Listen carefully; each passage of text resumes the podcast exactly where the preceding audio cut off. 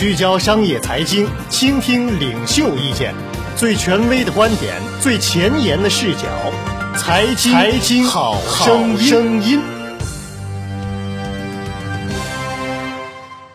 各位好，欢迎收听今天的财经好声音，我是一飞。房地产市场降温，加大了各个城市的压力，增加了市场运行的风险，这成为各地方政府救市的出发点和基本逻辑。不过，相比而言，一线城市似乎很淡定。今天我们一起关注严跃进“楼市低迷，一线城市为何淡定”的言论。一线城市楼市也并非一路高歌，今年上半年楼市各个指标也在不断恶化，体现在成交量、成交均价以及库存走势等方面。今年前七个月，成交面积不仅低于二零一二、二零一三年的同期水平，同时也比市场较冷的二零一一年更糟糕。从成交均价看，环比值已经出现下滑，同比值也在收窄，下跌幅度甚至赶超二三线城市。从库存走势来看，库存去化周期超过十六个月，这样一个水平确实不可思议。但一线城市何以有勇气按兵不动，在救市方面几乎没有动作呢？一线城市其实并不愚蠢，淡定的背后却有着对市场降温和风险的独特理解，同时也有对冲市场风险的独特策略。救市自然是要缓解市场风险，那么何为市场风险呢？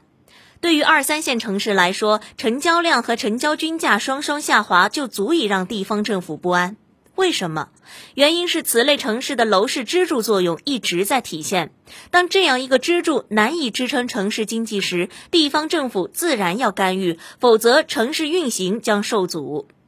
一线城市的房地产是否是支柱产业呢？答案也是肯定的。近期有媒体对上半年房地产投资占固定资产投资的比重进行了统计，发现上海和北京的占比都超过了百分之五十，远远超过了其他省区市。毋庸置疑，一线城市楼市低迷也会给这些城市的地方政府较大压力。但是必须注意到，如果把房地产投资占 GDP 比重进行计算，就会发现这些城市已经不在此类排行榜的前列。原因很简单，一线城市的现代服务业高度发达，足以成为城市经济发展的稳定器。换而言之啊，一线城市背后有多元化的产业做支撑，城市运行机制很稳健，对于一线楼市降温的担忧就会显得杞人忧天。这样一个产业结构也能够解释为什么一线城市房价居高不下，但依然很多人希望挤入。如果按照房价收入比等于房屋总价与居民家庭年收入的比值的公式，可以看出，一线城市房价收入比在三十五个大中城市排行中属于最高水平。从具体数据来看，二零一三年分别是深圳十七点二、北京十四点五、上海十二点一、广州十点九。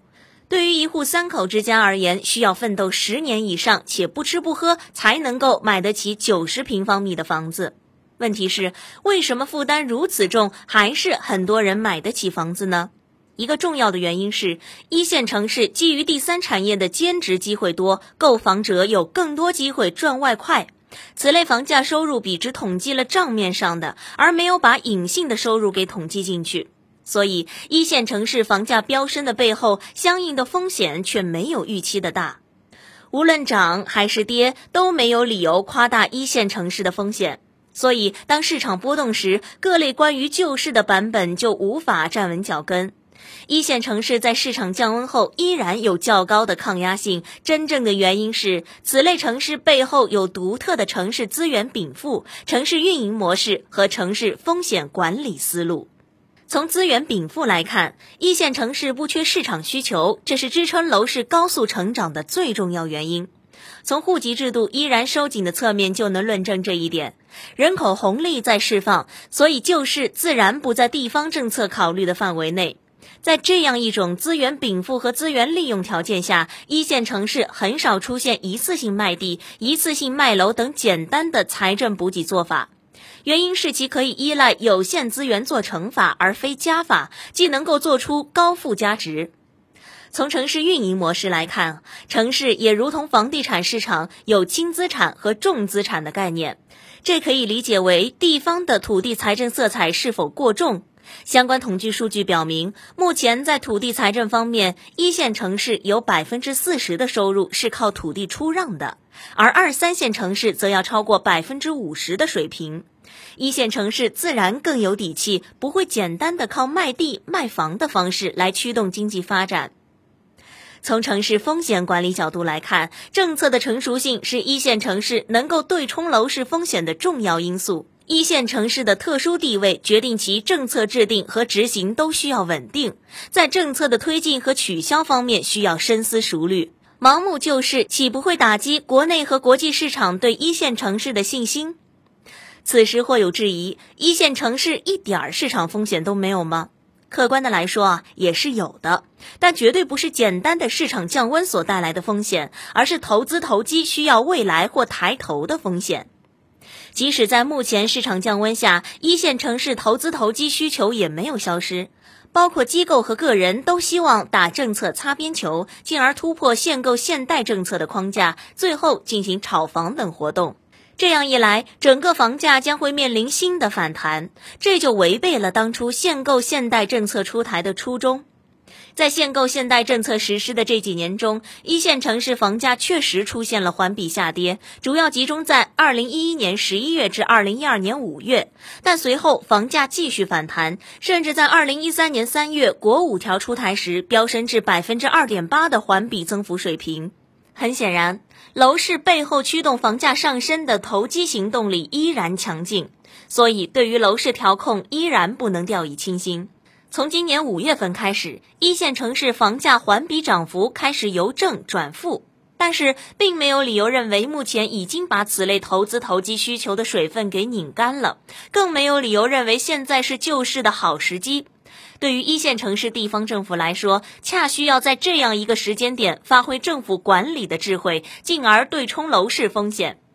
既然目前一线城市的周边都放开了限购政策，那么在一线城市继续收紧政策的前提下，部分投资投机客便会转变购房区域，而投入到楼市放松的各个城市和区域当中。